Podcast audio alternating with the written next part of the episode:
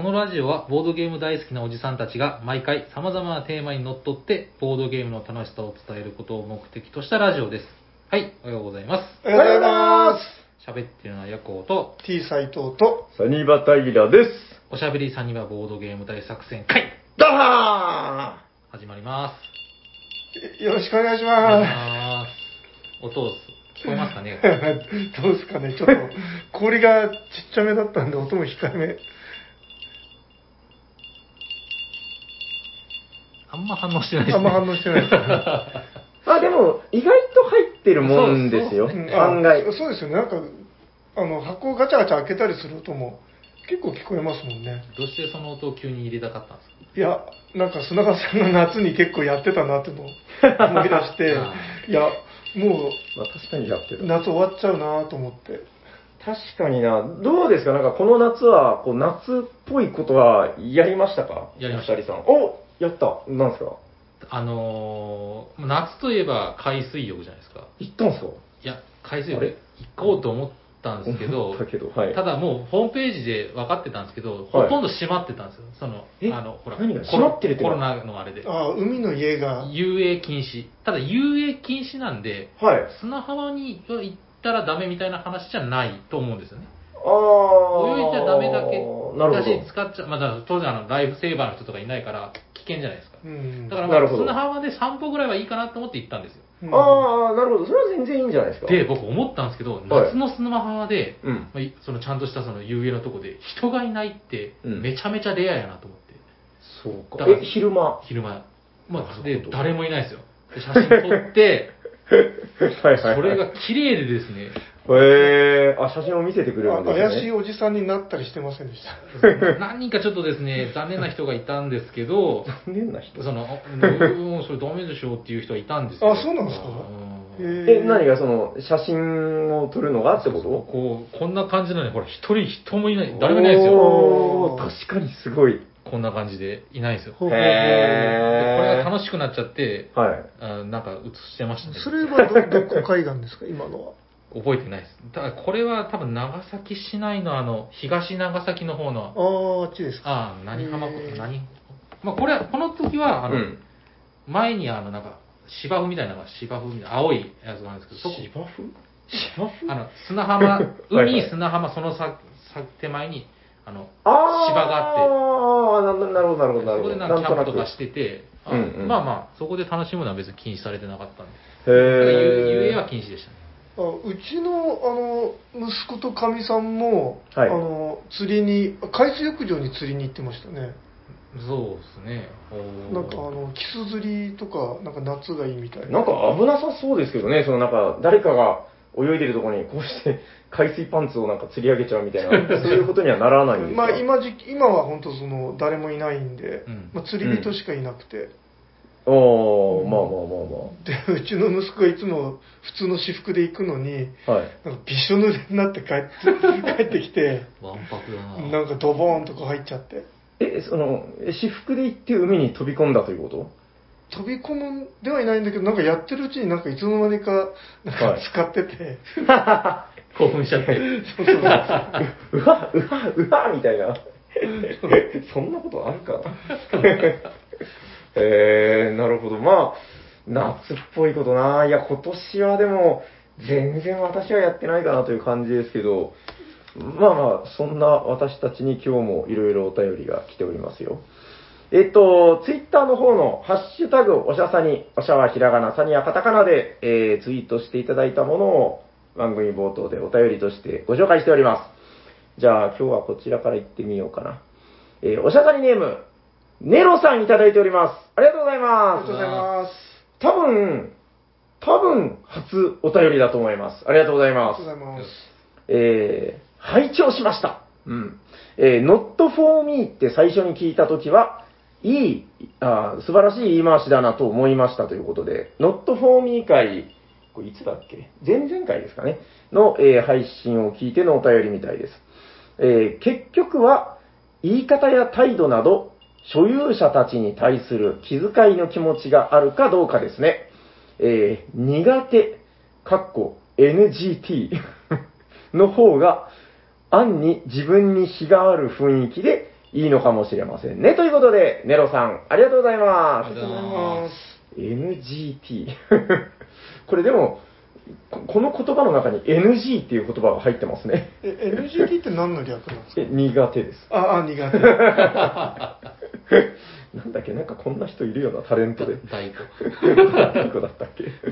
ああ、いや、not for me っていうのは、だから、えー、前々回いろいろ話したんですけど、はいやっぱ結構皆さん思うところがあったみたいで、だからそれに関するお便りをいろいろいただいたなと。うんどうですか ?NGT。まあ、言葉を変えても態度がね、はいあのあの言語っはいてあの言葉の意味じゃなくて、このはい全身使って、はい。まあ、はい発するものじゃないですか。うん要は感情を乗せていくことものなので、はい。NGT だろうが Not for me だろうが、なんかもうね、はい嫌な感じで言えば嫌やろうし、うんうんうんまあまあ、お互いの信頼関係が慣れ慣れとっと間だったら、あもう俺これスカンちゃん。でも別にいいと思うんですよ。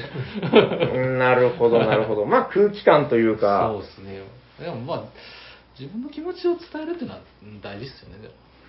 うん、いや、結構ね、なんかだから気を使いながらも、その、気を使って何も言わないっていうのは、だから逆に、なんかね、こじれちゃったりとか、不幸なことが起きるきっかけにもなると思うんで、まあ伝え方だよなっていうのが、この間話した感じでしたけど、やっぱそれ、皆さんやっぱ思われたことがあるみたいで、うん。うんはいはい。えっと、こちらも同じあれじゃなかったかな。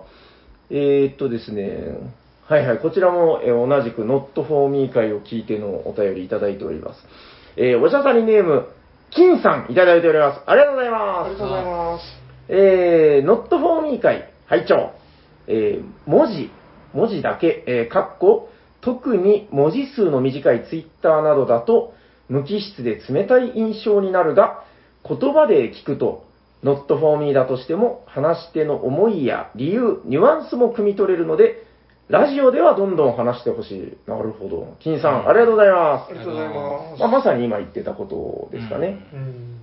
うん。うん、まあ確かに、どうなのかななんか直接話してて、確かに、いや、あれちょっとノットもみなんですよね、みたいな話が出て、嫌な気持ちになったことって確かに思い返すとないかなって気は、なんかしますけどね、どうですか？大体なんか、うって思うのってなんか、確かに文字面で、うん、ニュアンスが伝わってこない時なのかなっていう気は、ちょっとしますけどね。どうかな？そうっすね。そうっすね。自分はあの、はい協力ゲームが苦手なんですけど、はいはい。協力ゲームやろうって、まあ、あのカフェとかでなると、うんうん。協力ゲームは、これはちょっとって言った瞬間の、はい。あのみんなの残念そうな顔。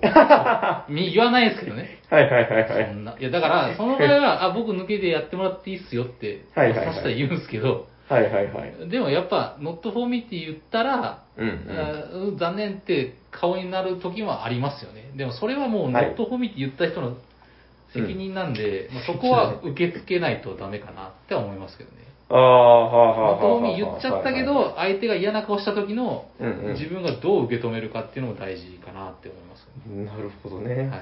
いや、まあ、そう、いや、でも本当だから難しいよな。んなんか、もう本当言い方一つっていうところもあるけど、うーん、でもなんか、長いスパンで考えると、なんかそれをずっと続けるよりは、なんか一回、本当ちょっと苦手なんですっていうことを伝えておくっていうのは、なんか僕は悪いことじゃないような気はしてるんですけどねそう。ですね。あと、not for me としても、何回か1回には受け付けるとか、ああ。何かの折にはやってみるっていうのをやってるんで、はいはいはい僕ははい。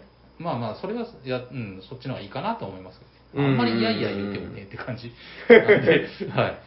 どうなのか、まあでもね、なんかその、根っこのところがね、こう、もう本当好きか嫌いかっていうのはもう、生まれ持ったもんっていうのもありますからね。うん、なるほどね。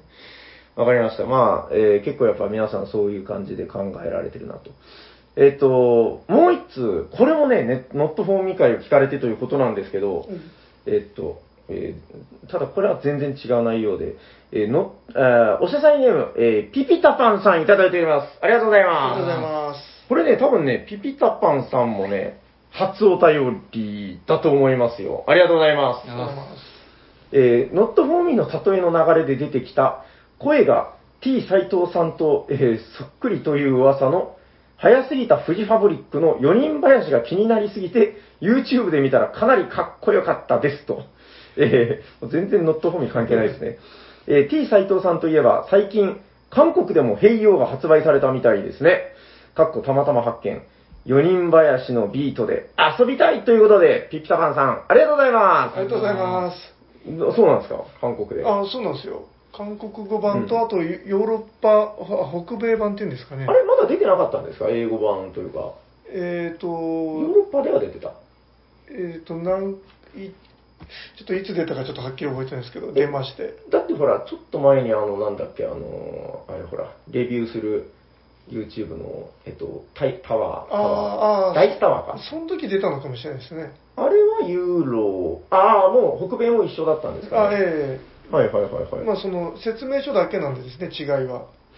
えっと、英語版はヘイヨーでいいかなと思うんですけど、ええその、これ、韓国語版の写真ですよね。あ、ええいや、まあそれもヘイヨーじゃないですか。本当に？ええ、そういう風に聞いてます？えええだって英語でヘイヨーって書いてあるじゃないですか。いや、そうですけど、なんか読み方とかが、はいやーとかなんかそういう、いやいやいや。違うんですか？いや、多分そこは一緒じゃないかと思うんですが。そうなんだ。いや、なんかちょっとこう、違ったらいいなと思って、なんとなく。いや、別にどっちでもいいんですけど。そういや、やっぱオエックさんはなんかそういうのをはいコツコツと、なんかちゃんと海外にも、うん。海外版をちゃんと出版してくれるところがありがたいなと。でもなんかあの、韓国とかって結構盛んだって言いますよね。なんかむしろ日本とかよりもすごく盛り上がっているとか、そうそうみたいですね。ブームが早いとかなんか。うん、デジタルゲームなんかも韓国ってすごいり流行ってるはいはいはい。デジタルゲーム？ああ、普通のテレビゲームとか。ああ、えーあっち方面も。へえ。なんか僕が聞いたことあるのは、あの、えっと、ネットカフェみたいなところで、リネージュ？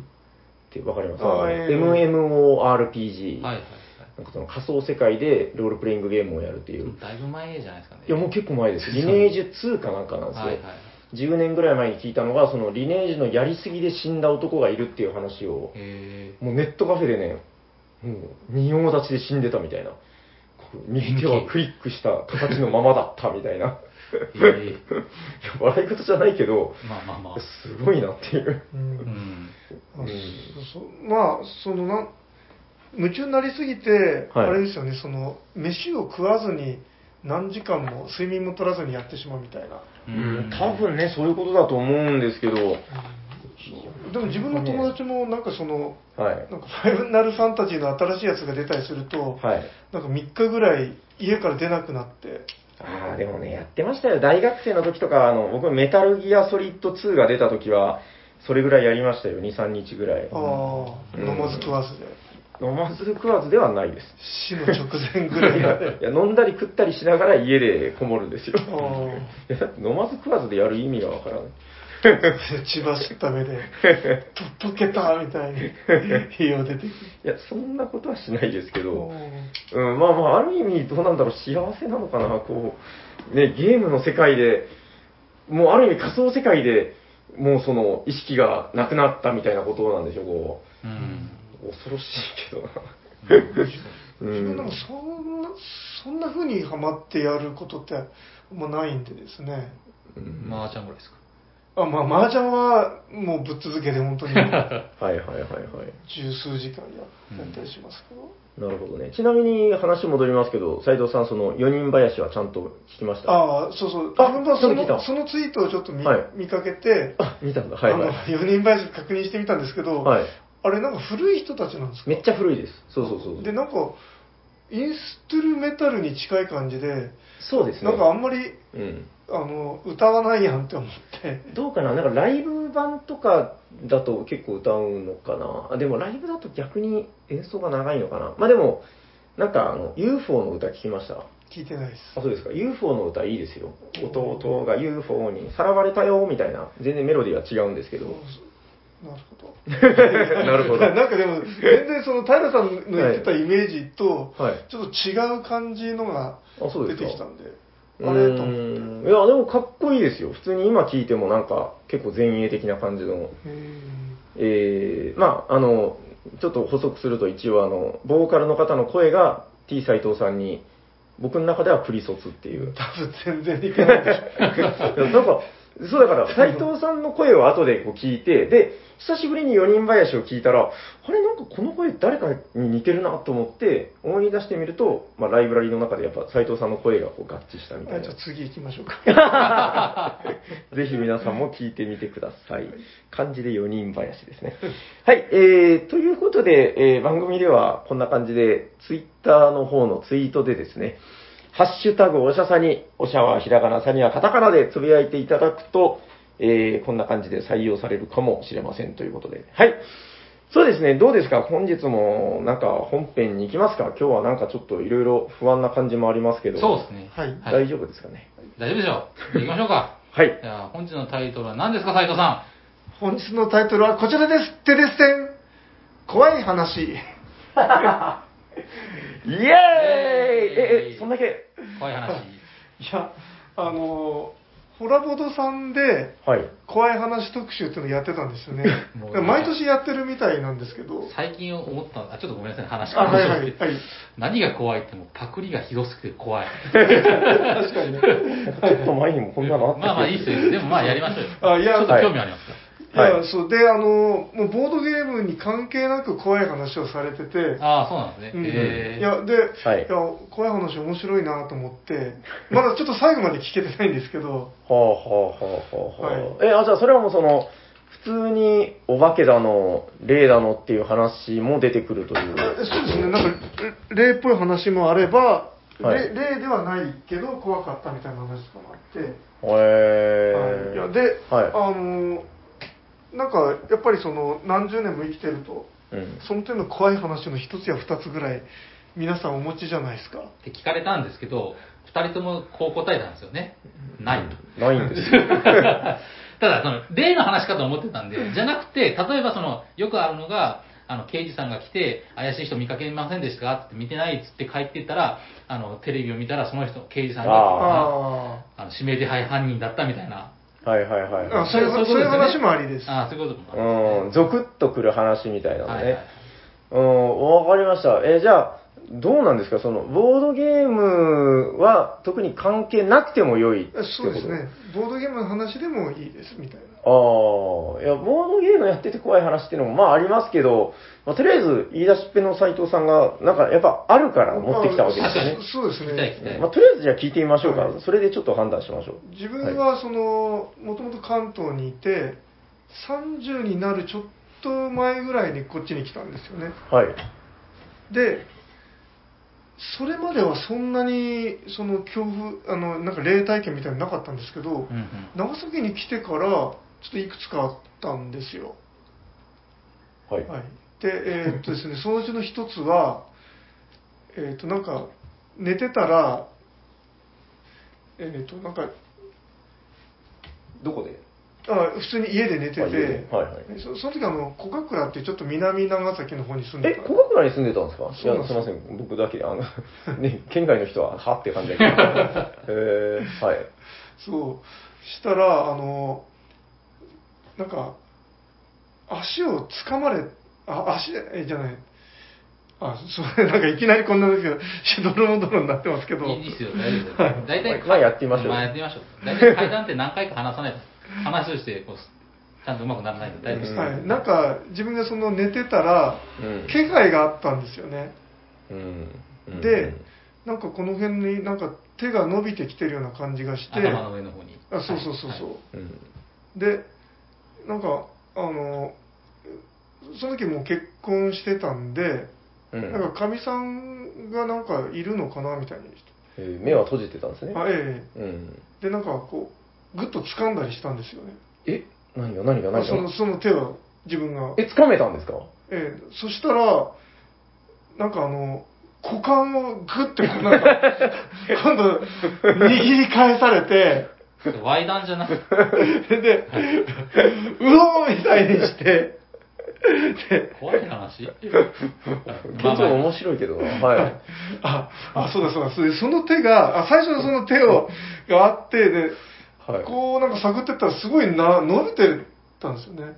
へえ。頭の方にだんだん、頭の上の方に伸びていったと。うん、はいええあ、で人間の手ではありえないぐらい長いみたいな、そういうこと？なんか、あれ、なんだろう、なんかこれちょっと怖くなってきたよ思って、で、うんギュッて掴んでみたら、股間をグッて切り返されて、そんな例いるかな？で、うおーって言って、起きたんですよね。終わり？あ、で、終わりです。いや、まあ、その、現象としては怖いんですけど、なんかね、そう股間とか言われても。あの、足首とか言ったら怖かったんですけど、斉藤さん、最初足首って言ってましたよね。あなんか盛りました、今。あ、いやいやいや、股間だったら面白いだろうみたいな。何ですか、それ。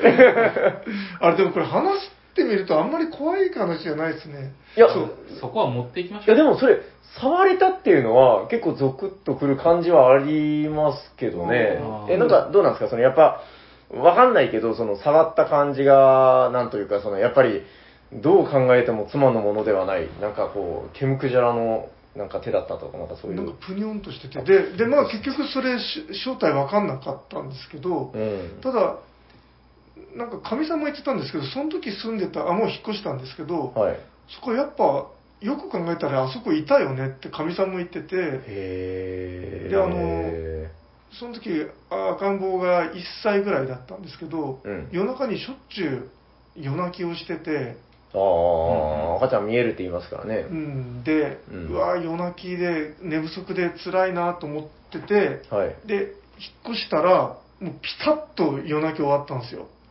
へー。うん、それで、あやっぱあそこってなんかいたんだなみたいな。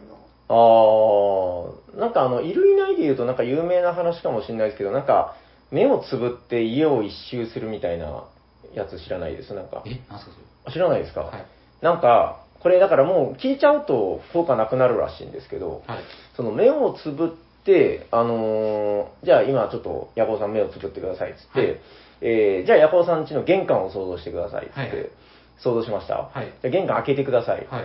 じゃあそこから、まあどっち、どう回ってもいいんで、はい家の中の全部屋を巡ってくださいっつって、あの、目を閉じたまま、あの、自分家の全部屋をそ空想上というか、脳内で回っていくんですよ。はい。で、まあこれじゃあやってくださいっつって、で、終わりましたっつって、はい。あの、どうでした？途中で、なんか誰かに会いましたか？みたいな。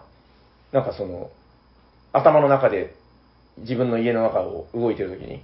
で誰かにもし会ったならばそこに何かがいるっていう話。おー、面白いですね。結構なんか、なんかね、ちょっとこう、ゾクッと。グッときますね。うん。いや、それをだから、この話のオチを言わずにやらせるらしいんですよ。ちなみに今やってみたんですけど、はい誰にも会わなかったですいやいやいや、誰もいないですよ。いや、なんかひょっとしてあれじゃないですか、思い当たる節があっても、うんもう、その論理で書き消してるんじゃないですか。あります？いや、あでも斉藤さんの今の話聞いたのも、うん。まあ、ちょっと思ったのは赤ん坊がピタッと泣く泣き止んだ理由は環境が変わったんであって例のせいしたせいじゃないとは思いましたよ。なるほど。うーん、まあまあまあまあ、あじゃあ、じゃあ、ちょっともう一個いいいいですか？あいいですちょっと続け、続けてになっちゃう。はいはい。なんか、ちょっと今度は期待してますよ、ちゃんと。股間は勘弁。はいえっ、と、佐世保に、おおあの、その時ちょっと取材みたいな感じで巡ってたんですよね。はい。はい西の果てまで行ってみようみたいな感じで。で、その途中に公園があって、はい。あの、なんか、大悲観って書いてあったんですよ。あー、悲しむと書いてある。はいはい。うん大聞いたことあるな。大きく悲観するみたいな、うんうんうんうんうん。って書いてあって、あなんか面白いなと思って、その前で写真を撮ってたんですよね、自分がこのめちゃくちゃ悲観してるみたいな。あはいはいそんな余計なこと。はい。そしたら、あのデジカメのバッテリーがポツって切れて、はい撮れなくなっちゃったんですよ。その写真は一応撮れてからの話？あええ、2枚目ぐらいで撮れなくなって。で、自分そういう時出かける時って必ずバッテリーフルに充電していくに、ー、そんな早く切れるはずないんだと。そう、なんか切れてしまっへて、まあ一応2台持ってってたんで、うんまあ一応取れたんですけど、うんはい。そしたら帰ってくる、あの、その駐車場に車止めて、うん。戻ってくる途中からもう肩が痛くなってきて、へー。なんかはいもう肩こり、それから頭痛がしてしてきて、うんうんうん。で、あの、あ、なんか頭痛くなってきたなと思ったら、家に帰ったらもう熱が出てて、うんはいうんうんで、あの何日か寝込んだんですよね、うん。うんうんしたらかみさんがなんかはい。あ自分はもうす取りつかれた みたいに家で言ってたらはいはいあのなんか乗ってるみたいに言ってたらかみさんが背中をバシーンバシーンとかって叩き始めてはあはあはあ。あ、なんか、そういう力をお持ちで。いや聞いたことないですけど うんなんか突然叩き始めて、へうん。でまあ一応今熱も下がって。あそれで治ったんだ。はい。え、おいくつぐらいの時のいくつですかね、まあ、34、5ぐらい。ああ、じゃあまだなんか、年のせいとか言うにしてはちょっと早いぐらい。うん。まあ、強いて論理的な解釈をしようとすると、うん。その悲観的なポーズを取ろうとして、なんかこの、肩に力入れすぎたのかな。全然怖くない。なんかちょっとこう頭を抱えて、うおーみたいにやった時にちょっと力入れすぎちゃったのかなっていうのはあったんですけど、えっと、なんか現状今のところ怖い話としてもそんなに成功はしてないし、なんか多分、どうなんですかね、なんかこの、今回大丈夫ですかね。大丈夫ですかねあ はいはい。でも取材したんですよね。その大悲観っていうええその話のなんかストーリーみたいなのは分かったんですか結局？あ、そうだよ、そうだよ。なんか、そこが大事ねなんですよああ、あ、はい。後で調べてみたら分かったのです。はいはいこの地には、みたいなあ。そうそう、あ、そうですね。あるんでしょだから肝心なとこ行ってなかったそうそうそこが大事なんですよ。で、その。大悲観ってでかい石があって、その周りになんかお地蔵さんだかなんだかが、あもう絶対ダメなとこだ。うんめちゃくちゃいっぱいこう並んでるで、ふざけましたねしかし。そう。で、だから見るからなんか不気味だったんですよ。うん。なんなんじゃこりゃみたいな。そっから言わないとそう。そう。だけど、後で調べてみたら、はいはい。あの、大悲観の観っていうのはあの観音様の観で、おー。で、うんうんう。うんん。えーっと、だから多分、その、そんな悪いやつじゃないみたいな説明があった。悪いやつなんて言ったら怒られますね。まあそのなんか、世を悲しんでいるけど、まあそれは仏様としての悲しみであるみたいな。なんかそうその悲し人々を救う役割みたいな、うんなそんな感じの話がちょろっと書いてあって、うんへえ、はいはいはい。はい、だから、そんな恐ろしい場所ではないはず。大体お地蔵様ってなんかこうなんか恐ろしげなって言いますけどお地蔵様ってめちゃくちゃもうなんていうか慈悲深い仏様なんですよ。知ってます、うんどういう役割か。お地蔵様。えーっと、聞いたことあるような気が、えー子供の身代わり？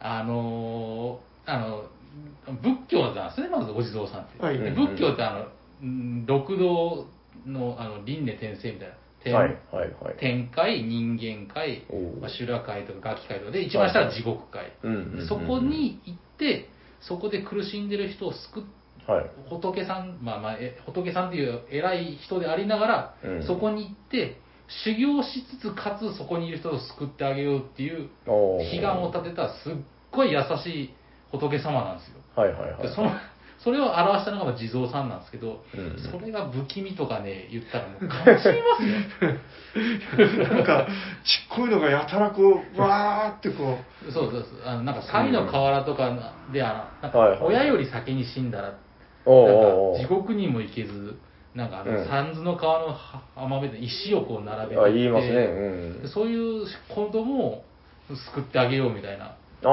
いう優しい神さ様なんですよ。だそれっていうのはちょっとあれ、今のあのオカルトマニアの僕のちょっとあれなんですけど、いや、でも、まあ、なんか、どうだろうな。その、まあ、オカルト、いやもう、その、無理やり、ボードゲームというか、その、はいはい。まあゲームとオカルトって、僕、親和性は高いと思ってて、まあ、あそうですね。ファンタジーだったりとかう、んまあ、どうですかね。あの、これちょっとデジタルの話になるんですけど、はいあの、あの、デジタルゲームの女神転生って、あの、あねあるじゃないですか。はいはいあれなんか、その、当初なんだったかな、ナムコが作ってて、はいで、なんかだんだんアトラスっていうところになんか移っていってみたいな話があるんですけど、なんかあれやってた当初に、あのーえっとね、悪魔絵師の金子一馬さんって方が、その。そうそうそう、はい悪魔の絵を描いてたりしてたんですけど、やっぱり結構なんかいろいろ、その不思議なことが起きたとかっていう話で、はいはい。もうだいぶ、その開発陣に、なんかちょっと奇妙なたたりみたいなのが起きてうん、開発が止まってとかいう、まあ、都市伝説かもしんないですけど、はい。やっぱそういうのはあるんだなっていう、あの、デビルマンの人とかもそうですね、あの、長井豪が。そうですね。なんかすごいあったらしいですけどね、当時。はいはいへーそうらしいですよ。なんかだからあの当時、デビルマンとかのとんでもないですからね、もう。ああいうの書いてた時に、なんかすごくなんか呪われるような、こうなんか怖いことがいっぱいあったみたいな。うんで、お祓いいっぱいして、お許しくださいみたいな感じで、お祈りしてみたいな。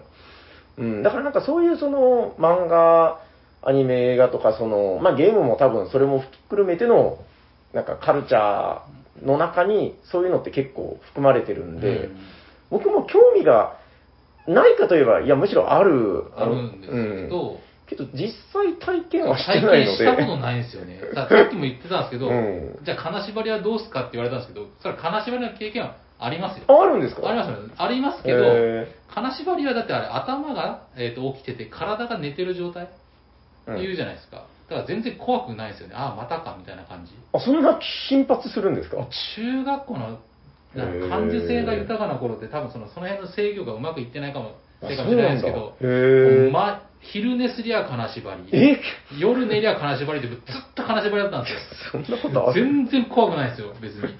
ああ、もう日常化してしまってな。何かの気配を感じることもないし、はい、はい、はい。でもその感じたとしても、例えば一回あったのが、うん。僕が見てるみたいなのがあったんですよ。でも、よくよいじゃないですかやそれよくよく考えてみてください。あの、はいこれちょっと別に、本当別にその差別的な意味じゃなくて、はい。その精神病とかで疾患した人とか、例えばその脳の病気がある人とか、例えばその麻薬やりすぎて脳にダメージ受けた人って、うんうん幻覚見たりそのウジ虫がこう、あー幻覚とか見るじゃないですか。ってことは脳はそういう機能あるんですよ。まあ、ちょっとうんうん壊れちゃうのが言い方失礼ですけど、ちょっとあの病気とかなって脳がおかしくなった場合、そういうことを見てしまう、幻覚を見てしまうっていう、なんか、まあ、機能があるって言ったら、ちょっと言い方ちょっとあれかもしれないですけど、あるので、うんはい、はい。あそそういうふうにこうちょっとずれてんだなって思って全く怖くないんですよ。えー、なんかすごいあれですね、こう、博士みたいな ですけど。あとちょっと、あおなんかあるんですね。いや、はいさっきのちょっと大悲観公演の話も、もうだいぶ前に見た話、経験した話なんで、はい。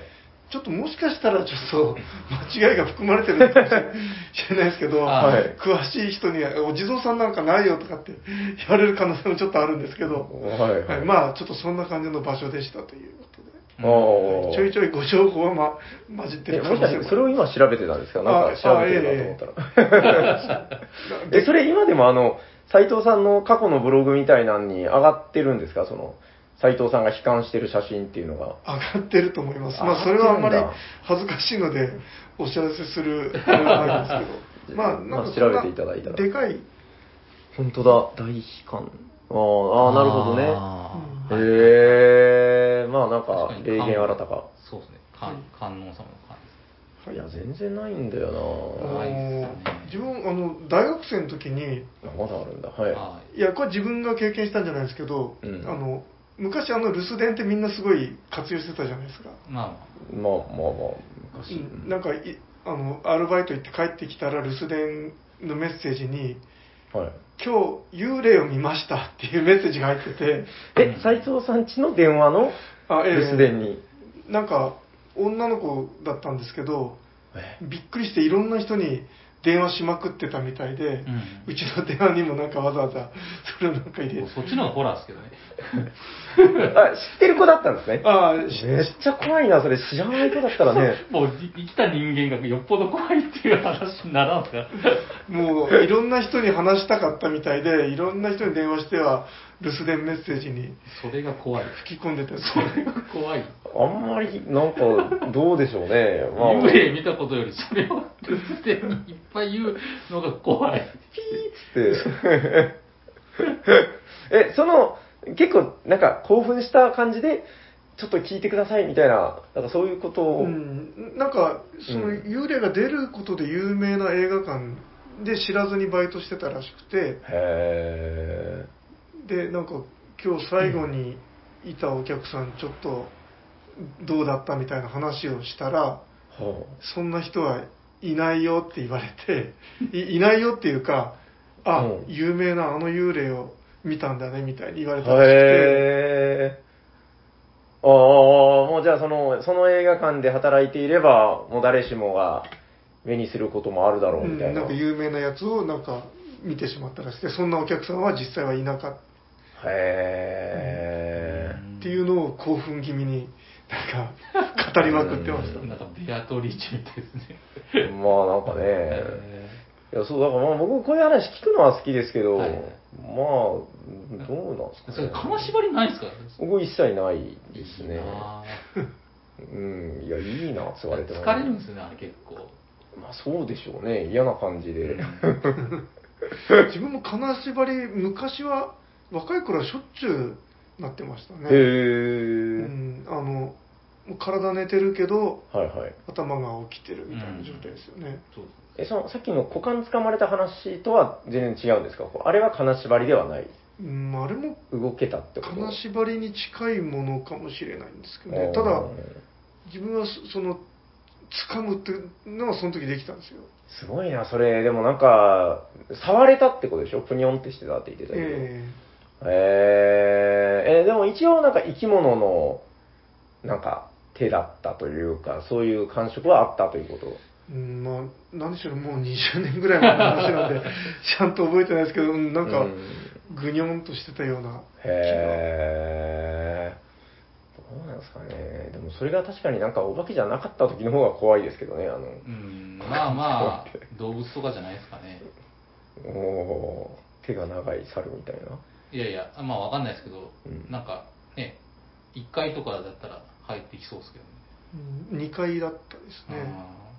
うん、なんとも言えない。大丈夫ですか？この、今回の回聞いて、ななんか一応、はいあの収録前に話してたのは、まあ、夏もう終わるから、こうなんか納涼でみたいな。納涼で。で、人とも寒くなりゃしないみたいな、なんか、だだってお二人、そうはい3人で話そうっていう時に、はい2人ネタがないんですよ。ないよって言ってましたからね。あまあまあそうですねの、ホラボートでは、はいはいあの怖い BGM とか流してましたよ。ああ、なるほど、素晴あらしい。ー雰囲気っていうのがねパンパンみたいな、そんな感じの。そういう準備もないし、なんか、やっぱ怖い話ってね、やっぱ難しいと思うんですよ。だから僕はあの、うん怖いのないって言ったんですけど、うんそのあのでも、やっぱり、その神社とかで、失礼なことするのは、やっぱできないんですよ。ああ、いや、まあ、それはね、それはそうですけど。それは、でもま、やっぱなんか恐れみたいな、何かはあるんですよ、なんか、そのうん神様とか、そのはい神聖みんなが神聖視してるところに、で、うんなんか変なことするとう、んうん。巡り巡って自分に返ってくるみたいな恐れみたいなのあるんですけど、うんお化けってのはあんま信じてないんですよね。あの、北九州の方とかにはい、なんか、有名な、なんか心霊スポットみたいなのないですか？まあ、福岡に犬鳴峠っていうあの伝説のとこがありますけどね。よくあトンネルああ、そうですね。ああ、なんか聞いたことあるかもですね。うん、いや、さすがになんかね、ああいうもう本当にやばいって言われてるとか、多分本当にやばいんだろうなとは思いますけどまあ、ね一。回行ったことあるんですけど。あるんだあありますけど、まあ、はいはい普通にただのヤンキーのたまり場みたいなえ、そうなん感じなんで。へえ。あと、長崎って、はいちょっと失礼ですけど、はい。あの不気味な地名が多くないですか？あの、腹、腹切り坂とか、そんなのある？首、首吊りなんとかとか、ない知らないそんなのあります？そんなのあり水塚とか、なんか大村の方とかも、こっちもあの、東長崎の方にその、腹切り坂やったっけ？なんか血洗いなんとかとか。結構そう、長崎来た時、うん福岡から長崎来た時思ったのが、はい。なんか不気味な地名が多いなっていう。あまあ、有名どこではあ赤坂っていうのが、お何なんですか、赤坂？いや、はいえっ、と、あの、なんか、あそこなんか血、血が、えっ、と、なんか、屠殺場かなんかがあったらしくて、あ、そうなんだ。で、なんか結構その血が、赤いからということ？うん、なんか流れてくるあれがあったらしくて、へえ、そんな恐ろしげな地名だったんだ。うん、らしいです。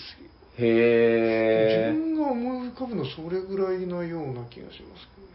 なんか結局、この世間話の域を出てない気がするけど、これ大丈夫ですかこね怖い話、かつボードゲームなんて難しいですね。いやだからボードゲームで怖い話って言ったらもう僕の中であるんだったらあの、なんかね、あの、組み立てるやつとか、最近結構あるんですよ。あの、はい厚紙をこう折り曲げて、こう組み合わせて、こう、なんかね、コンポーネントを作りなさいみたいなのが、結構最近のやつあるんですよ。はい立体的になりますみたいな。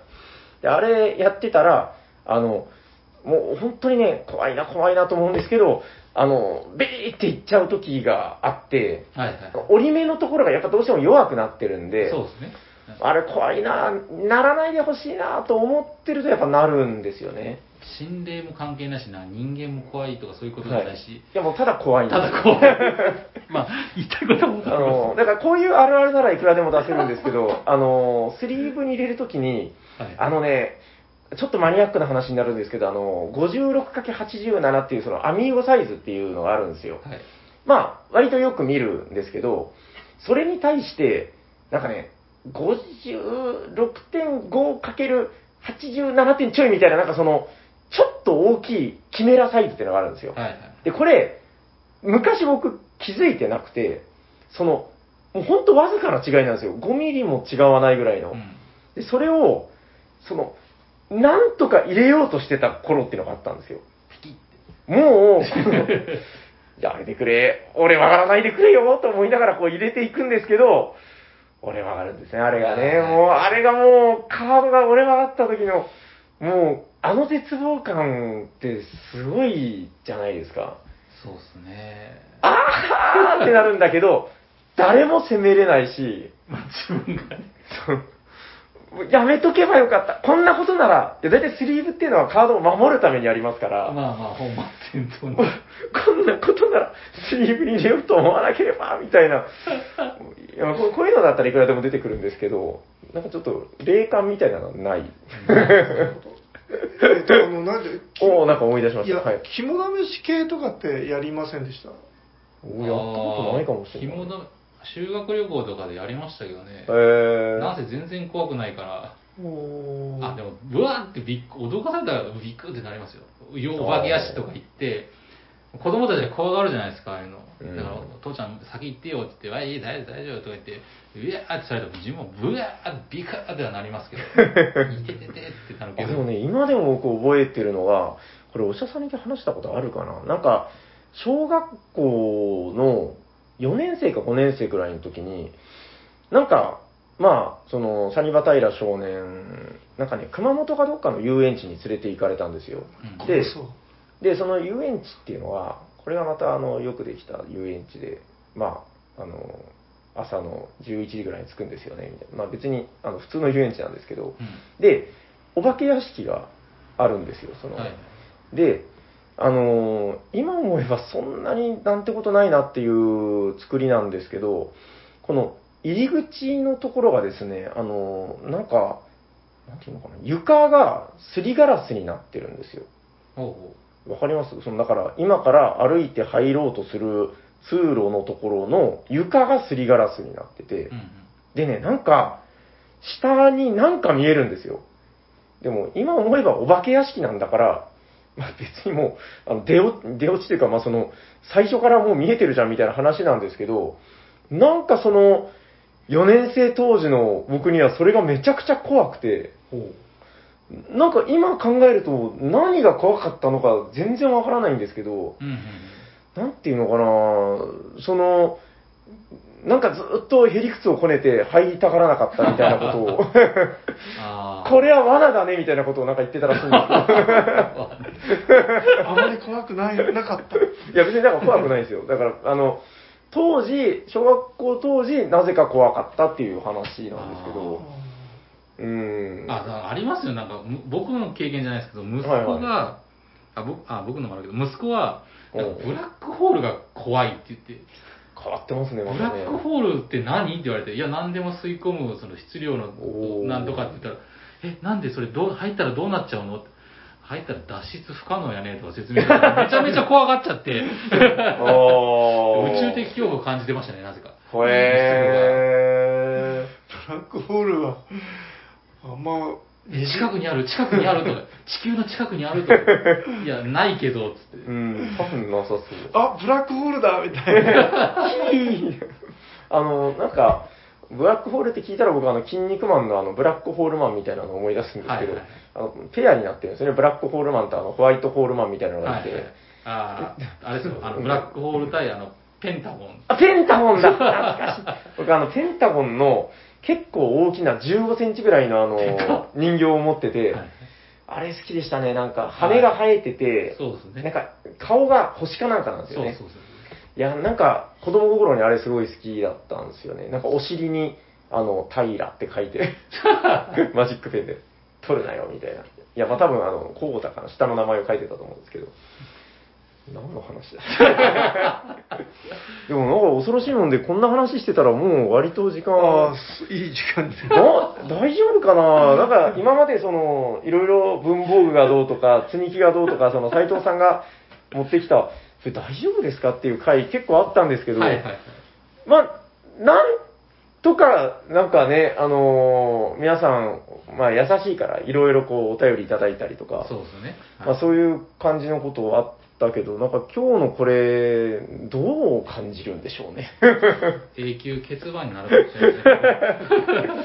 僕あの、な前から話してますけど、あの、10days ラジオめっちゃ好きで、あの、10days ゲームズの田中間さんがやってた、その、ポッドキャストなんですけど、あの、こう言っちゃなんですけど、10days ラジオの、あの、怖い話会みたいなのもあったんですよ。なんか、ホラーなゲームの会で。うんなんかそれも、なんか割と、んその、は配信の中で言われてたのが、黒歴史だったみたいなことを。階段って上手い人が何回も話して、うんはいはい作らないとはいはい。怖くないんですよね。実体験だけじゃどうしても。そうだと思いますよは。うん。なんかその、僕が聞いた、そのテンディーズラジオのやつは、あの、なんか冒頭で、あの、稲川淳二のモノマネみたいなのから始まるんですけど、いもうそこがギャグになってる。や 聞いてるこっちは結構面白いんですけど、はいはいなんか、その、あちこちからお叱りを受けたみたいな、ちょっと今回のこれ、お叱り受けるんじゃないかな。お叱り会なのかな。う んまあまあまあ、でも、ないものを作りたがるのが、ほら、人間っていうか、悪魔とか、妖怪とか幽霊とかないのを見たがる人間がエンターテインメントとして作ってるって、あの、はい。バトラーの父ちゃんも言ってたんで。なるほどね。バトラーの父ちゃんが言ってたっけ？あ、言ってたかもな。まあまあ、はい。ああ、わかりました。大丈夫。なんか、大体これ、斉藤さんが言い出したんですけども、大丈夫、満足してます？なんかいや、だって、あとあれだけ話したいとかないだですか？から平さんが今日のテーマ何にしようって困ってたから。原因は全部平さんのせいだ。お苦情が平さんーの方に。怖い話。これは怖い話。はい、ということで、大丈夫かな？いや、もうなんか、しきりに心配ですけど、まあ、あのーちょっと夏の終わりですからね、たまには、ちょっとこういう雑談みたいなそうですね。いや、まあまあ、あの、皆さんも、えー、まあまあ、ちょっと肩の力を抜いて聞いていただけたんじゃないかなと思いますけど、えー、なんか、あのー私に、気張って聞いた回なんか一回もないと思いますよね。まあないと思うけど、はいと特にね。まああの、私はこんな怖い話をちゃんと持ってるみたいなのがありましたら、はいはい。はい、あのいいですねそういうのでも構いませんので、お便りいただければと思っております。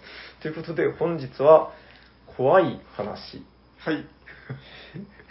ありがとうございました。あらささあじゃあ次のコーナー行きましょうか。はい行きましょうはいえーお便りのコーナー。ははい、えーはいこの番組ではお便りを募集しておりますが、今日3通来ておりますので、読まさせていただきます。はいはい、いきます。えーおしゃさんの平さん、斉藤さん、ヤコウさん、そしてヤコウさんの後ろにいるびしょ濡れの長髪の女性さん、おしゃにちは。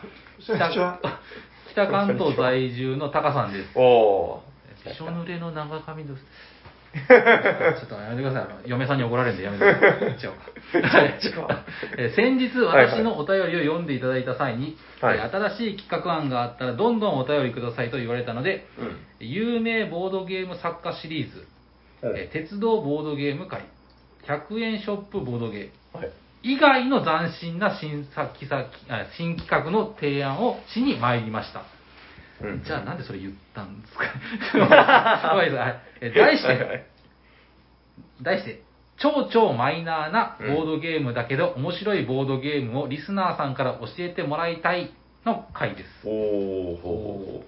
えー長く続くおしゃさにのリスナーの皆様は、名だたる凄腕のボードゲーマーが多いと思います。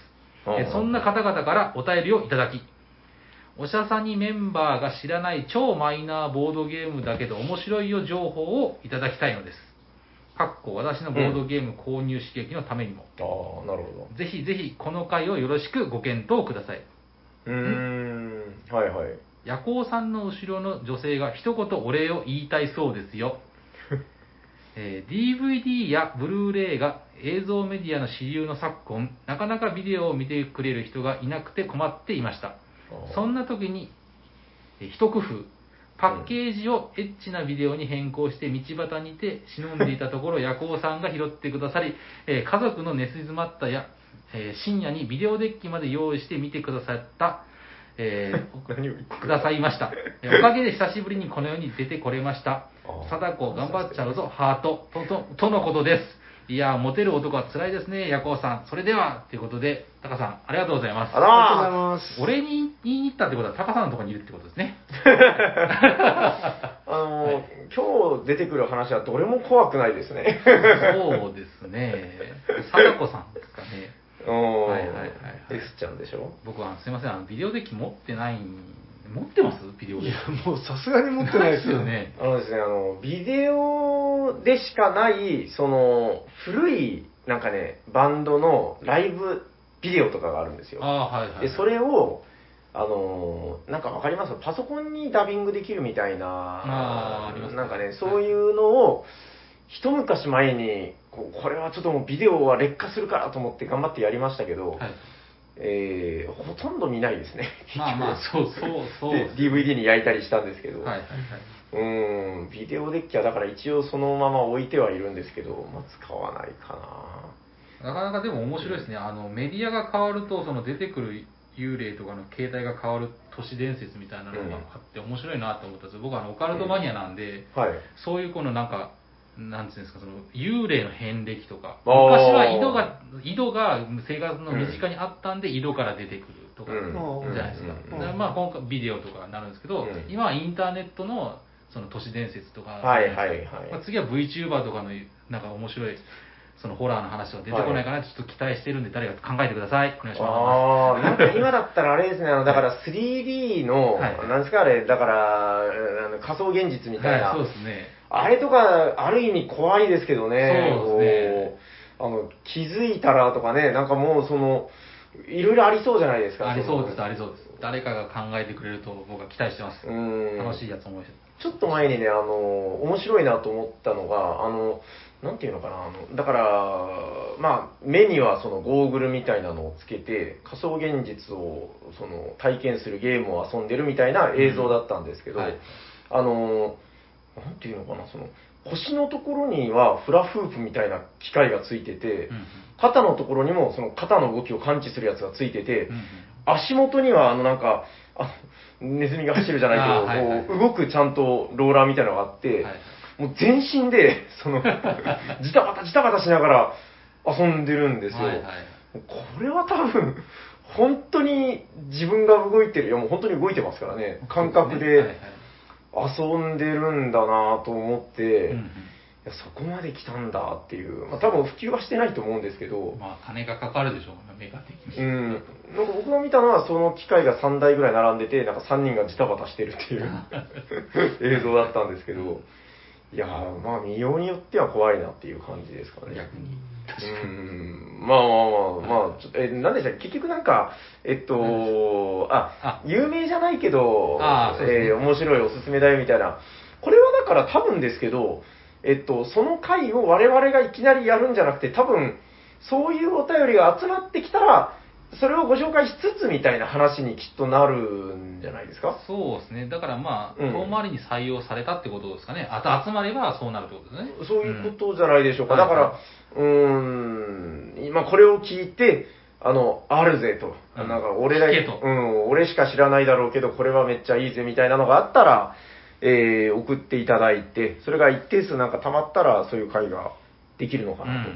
ですね。まあ、その時には我々もね、なんかちょっと考えて持ってきてもいいし。しかしなんか、はい面白いゲームってうんやっぱり広まっちゃうじゃないですか、うんうん。だから誰全然知られてないけど面白いって結構難しいのかなっていう、うなんかん。矛盾してるというか割とだからまあ、偏愛みたいな話になってくるのかなっては思いますけどね、こう普遍、普遍的な面白さというよりは。あうん、まあまあ、それでも構わないんで、えー、これは実は面白いぜという、はい、何かあれば、またそういうお便りもお待ちしていますよ、はいという感じでよろしいですかね。はい、じゃあ次いきます。はいえーおしゃべりサニバの皆さん、おしゃにちは。あ。こんにちは。えー先日、ボードゲーム会に行く前に、うん洗面所で身支度をしていたら、排水口に何かの蓋が落ち、奥の方ではまってしまいました。怖そう、怖そう。うんえっ、と、あ、ごめんなさい、あの、メンマさんね。ああ、はいえ、メンマさん。あ書いてあった。えごめん。そして、なかなか取り出せずに、え 出発時間ギリギリになってしまい、普段は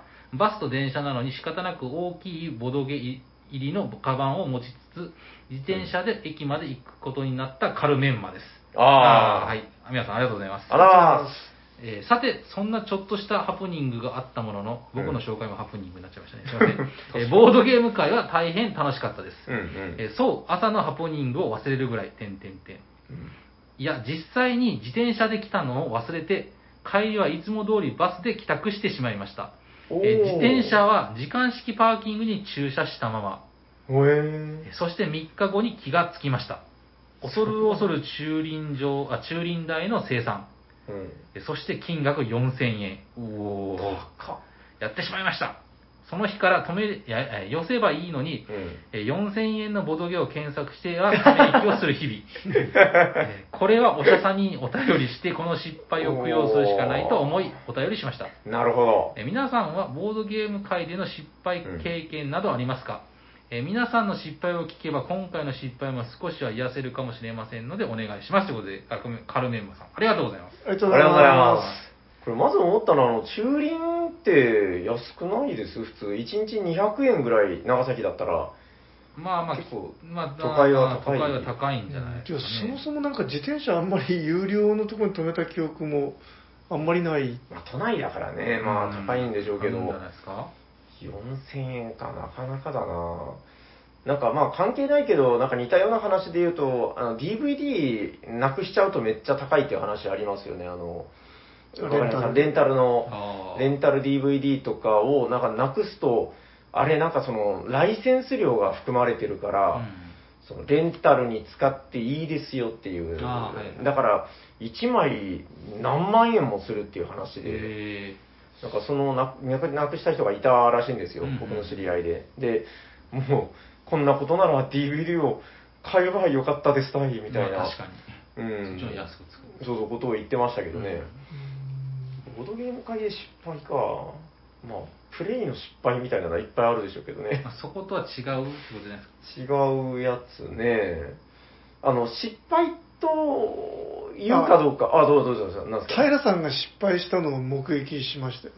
なんえ、ボードゲーム界で、中に。うんあの、はいはい。ピラミッドが出てくるなんだろう。赤いコマを平さんがなくして、ああ あれは今でも悲しいですもん。あの、呪いのミイラです、ね。あ、そうそうそうそう。呪いのミイラの、あの、マグネットコマがあるんですよね。まあ、今で言うと、あの、キョンシーってやつ。うん。で、それの、まあ、マグネットが仕込まれてるコマっていうのが、なんかの表紙に落ちたんですよね。うん。で、それがその、まあ、屋外というか、屋外じゃないな。あの、お店じゃなくて、その、借りた会場だったんですよね、どっか。時間で、その公民館みたいな感じの。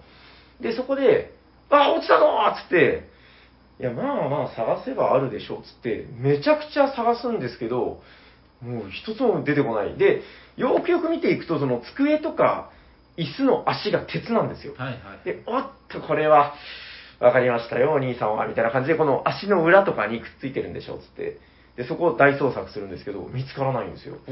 で、結局、オチとしては、その日見つからなくて、うちの呪いのミイラは、赤だけ、あの、100均で買ってきたやつに、あの、赤いマジックペンでこう泣きながら塗ったっていう。すっげえプレイしにくいんですよ。まあだから最大人数で遊ぶときだけちょっとなんか変な感じになるみたいな。るほどはいあれは大失敗というか、まあ、それこそもう怖い話、悲しい話ですよ。本当あれ不思議な、あれですよね。神隠しみたいな。そう、もう結構男で総出でもうなんか村中で探したみたいな。はいはいはい。結構な人数で探したけど見つからなかったですよね。こ行っちゃったんだろう、あれは一体。まあ今でもあの公民館のどこかでひっそりとくっついてるんじゃないですかね。知らない人が見つけたらただの磁石ですからね。まあそうです。何これはみたいな。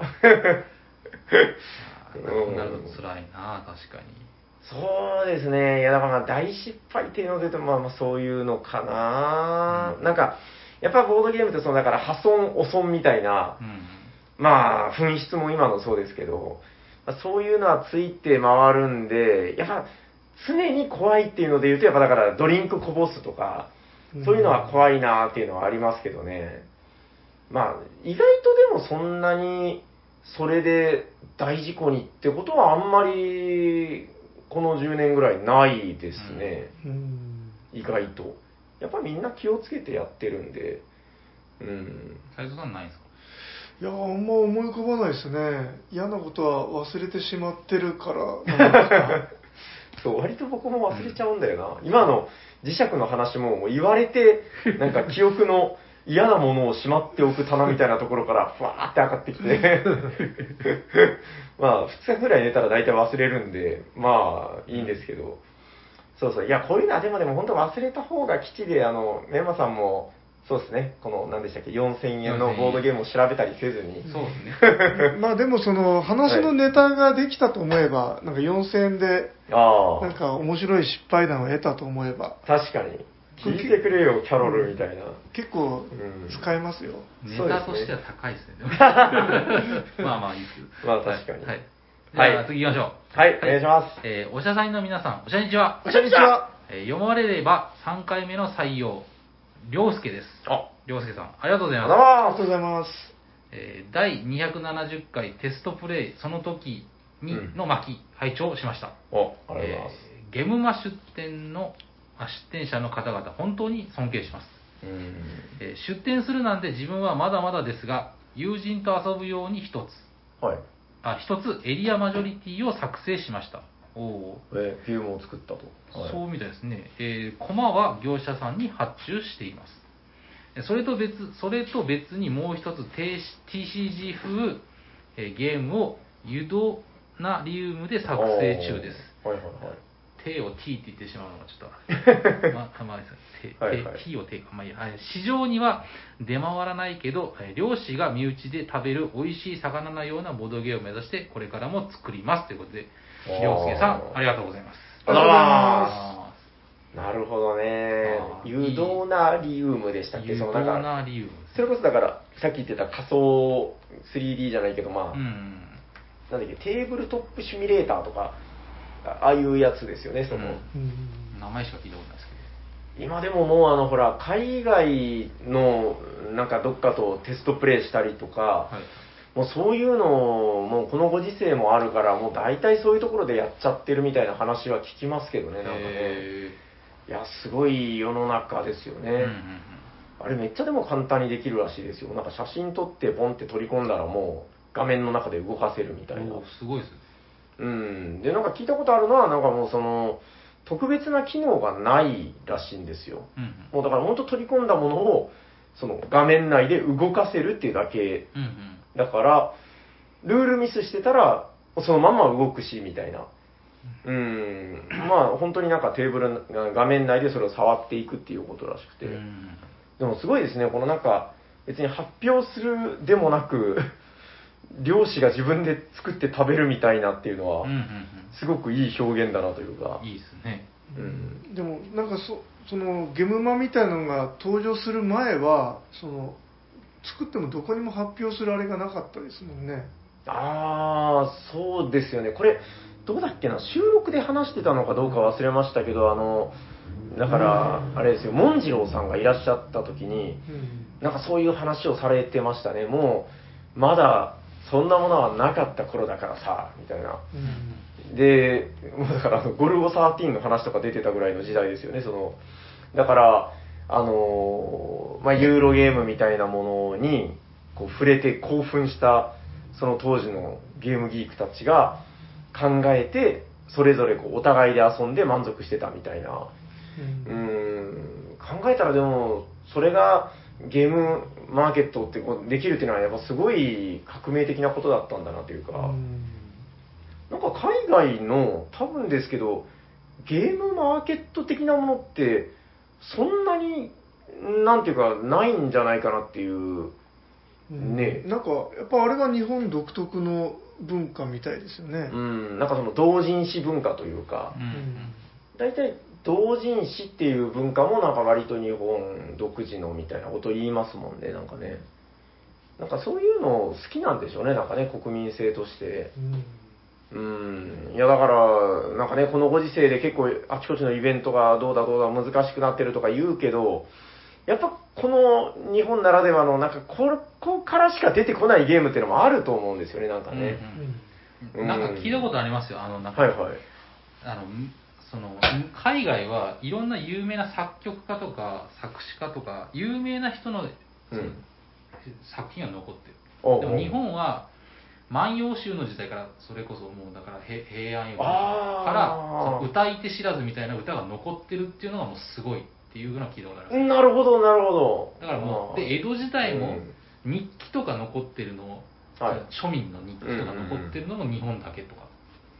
うんなるほど、なるほど、なるほど。まあ探しあるかもしれないですけど、うんいっぱいあるのが珍しいみたいな話は聞いたことありますね。なんかうん、これと関係あるかどうかわかんないけど、なんかその識字率、その字書ける人多かったって言いますよね、そのなんか江戸時代も寺子屋があってとか。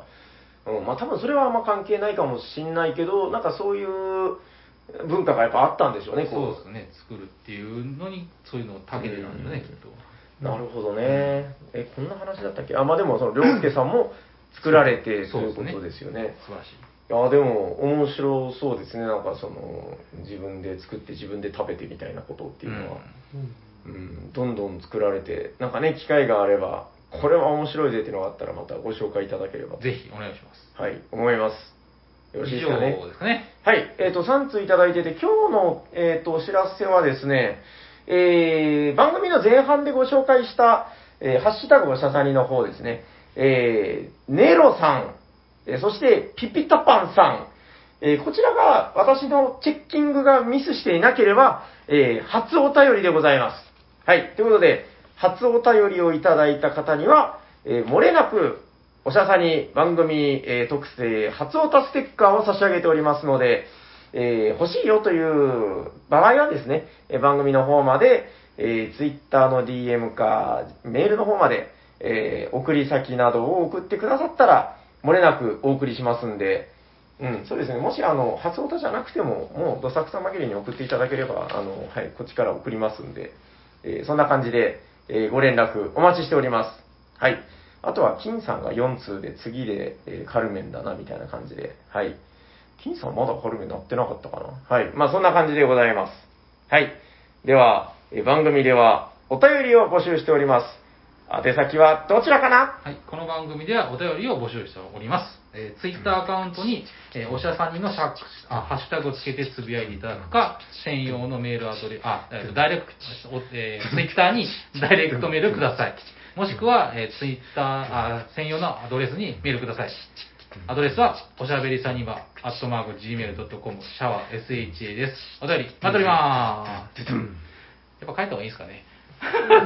メモをね。原稿、まあまあまあましょうまあまあ。そして斉藤さんのあのリズムが最近聞こえないっていう。あの、小野さんは寂しがってますよ。じゃあそんな感じで次のコーナー行きましょうか。行きましょうえーホットゲーム今ヘッドいやっほー紹介する紹介してくれる人はどなたですか俺だーということで、えー、サニワタイラがよろしくお願いします。よろしくお願いします。本日ご紹介するホットゲームは、こちらです。てせんダーンカルカルカルカルカルカルカルカルカルおや、何か音が聞こえてきたぞカルカルカルカルカルカルカルカルカソンヌ20周年記念版でございます。えー、はいいですけど、カルカルカルの音はどこから聞こえてきたんですか？鳴き声です。鳴き声ですか？なるほど。わかりづら。はい、ということで、カルカソンヌ20周年記念版でございます。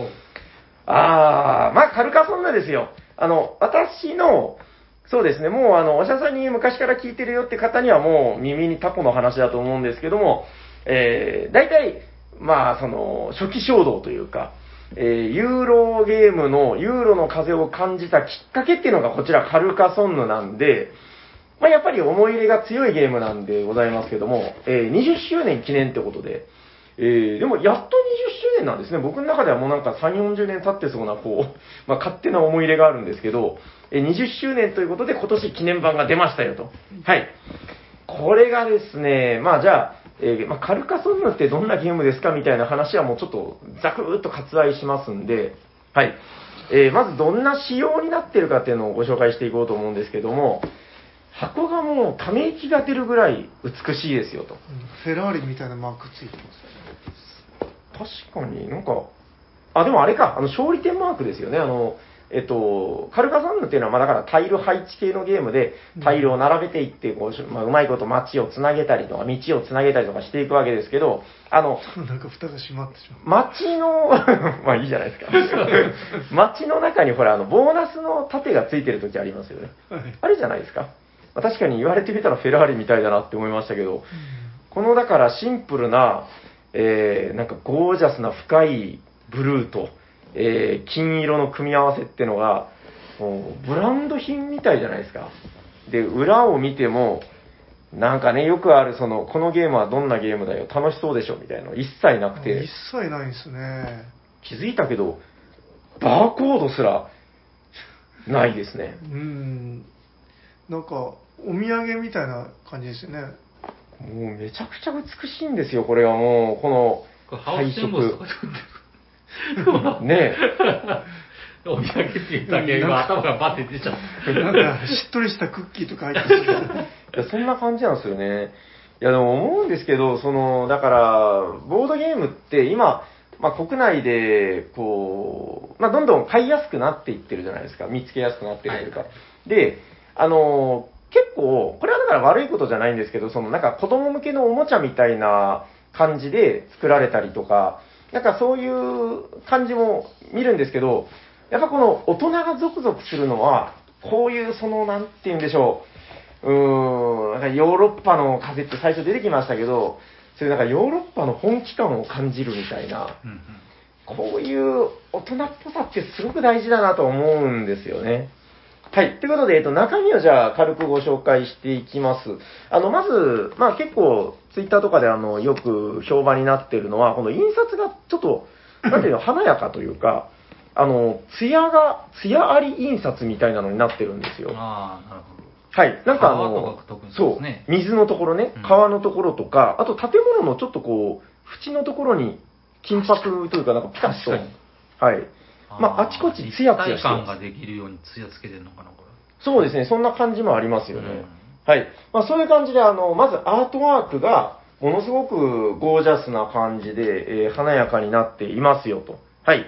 まあこれは、あで、あの、ネタとしては、あの、この絵の中にね、その、はハンスイングリュックのでいいのかななんかその、だから、このメーカーの、えー、いろんなゲームの登場人物たちがお祝いに来てるよみたいな、その、ウォーリーを探せみたいな。まだ抜いてないですね、タイル。あ、これはちょっと、はい、訳ありのやつなんで。はいはい。まあ、あのーまあそんな感じで、いろんな絵を見ていくと、その、あ、これって、あの、マルコ・ポーロのあの人じゃんみたいな、そういうのが隠れてるらしいですよ。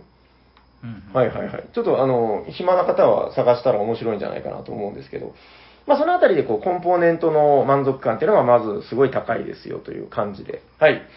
あとはですね、えっと、拡張セットの、あの、カルカソンの J にも入ってましたかね、その、今ちょっと話に出た川っていう、えースタートタイルの、えーバリエーションとして、この川タイルから始めることで、なんかその、スタートがある程度、こう、なんていうのかな、川から始まることで、ある程度予測が立てやすいみたいな、なんかそういうものだと思うんですけども、はい。まあ、その拡張が入ってますよと。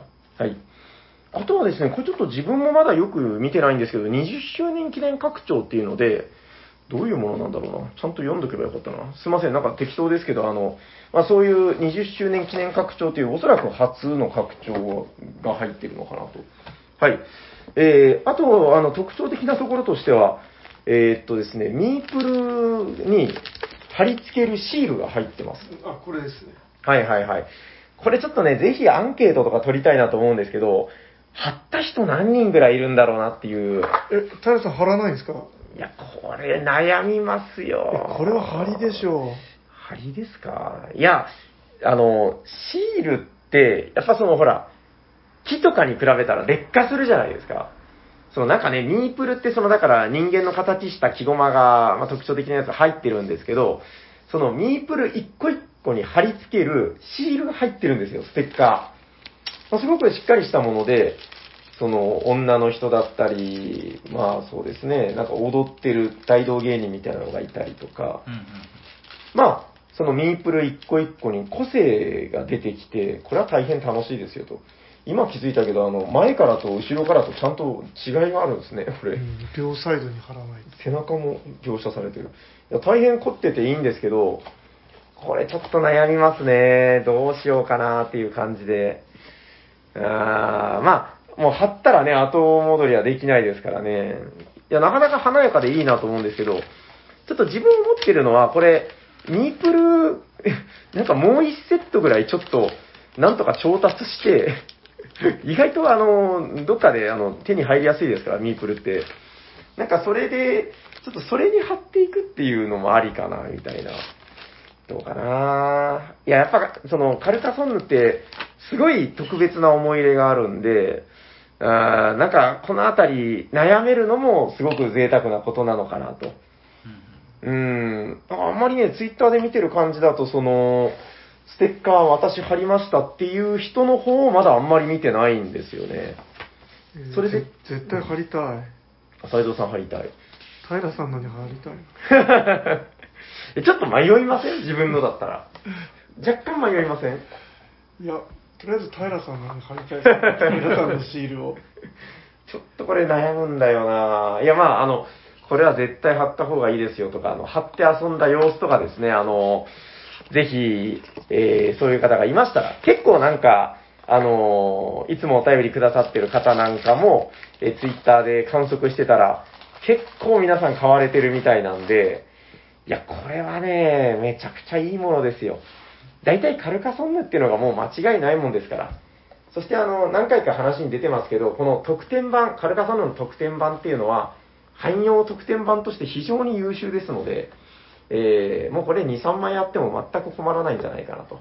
はい。えー一家に1台どころか一家に2、3台カルカソンヌということで、えーま、もう持ってない方も持ってる方も、ぜひ今のうちに。これやっぱり20周年記念版だから、まあおそらくほどなくなくなるんじゃないでしょうかね。うん。うーん。まあ、あの、気になってる方はなるべくお早めにって感じがするんで、まあ、まさに、これこそあの、買って後悔することはまずないだろうというか、えー買わずに多分ね、5年ぐらい経ったらもう絶対後悔すると思って、もう私は迷わず、もうあの入手しましたけどね。はい。なんか拡張がたくさん入りそうな箱ですね、これ。そう、なんかね、基本セットをバーっと入れる場所があって、で、えー、拡張をちょっと入れれる場所があって、で、木駒入れるじゃないですか。うんで実は、あの、完全にここは空いてますよっていう、うん。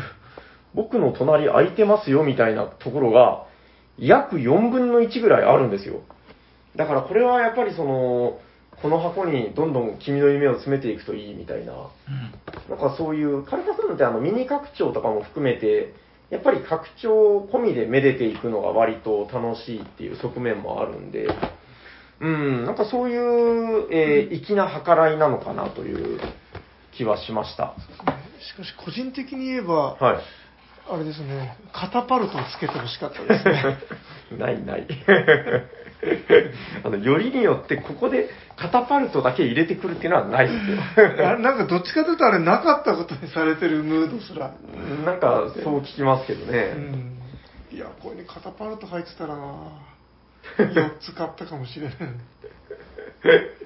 はい。ということで、えー本日ご紹介したホットゲームは、もう全然ゲーム性の話してないですけど、まあカルカソンヌ自体はね、あの、もう知らなかったら調べてくれよぐらいの感じで、えー難しいゲームでもないですし、なんでしょうね、もうだから家電みたいな感じなのかな。あの、君んち冷蔵庫ある、あるよぐらいの、なんかそういうノリで、えーカルカソンヌは、なんか紳士のたしなみとしても本当、家に置いておいてほしい。で、そうですね、なんか、あのドイツゲームとか遊んだことない方に、やっぱりすごく安心感のあるゲームなので、えーこれを、そうですね、普段のカルカソンヌも全然すごくいいんですけど、これを、ちょっとこの20周年記念版が棚からスッと出てきたら、おや、さっき言ってたその美味しいお菓子にも見えるかもしんないけど、なんか、美味しいお酒とかが入ってそうな雰囲気もありますよね、なんかこうんう、想定の感じとか。そうっすね。あと、はい。あハムは違うか。ハム？ハムはちょっと違いますね。うん、まあまあまあいいんですけど。まあまあ、そういうちょっとその高級感みたいなので、で、そこからゲームが出てくるっていう、なんか驚きって、それはなんかいいものなんじゃないかなという気がしますんで、はい。ぜひ、えー、今日ご紹介しましたのは、えーカルカソンヌ20周年記念版、えー、ぜひ皆さんも、えー忘れずポチっておいてくださいということで、はい。えー、20周年記念版でした。ありがとうございます。ありがとうございますはい。じゃあ終わっていきましょうか。はい、もう終わっていきましょう。はい、行きましょう。えー、聞いてくださった皆様、ありがとうございますありがとう。ございます。喋ってたのはヤコウと、T 斎藤と、サニバタイラです。ありがとうございました。ありがとうございあました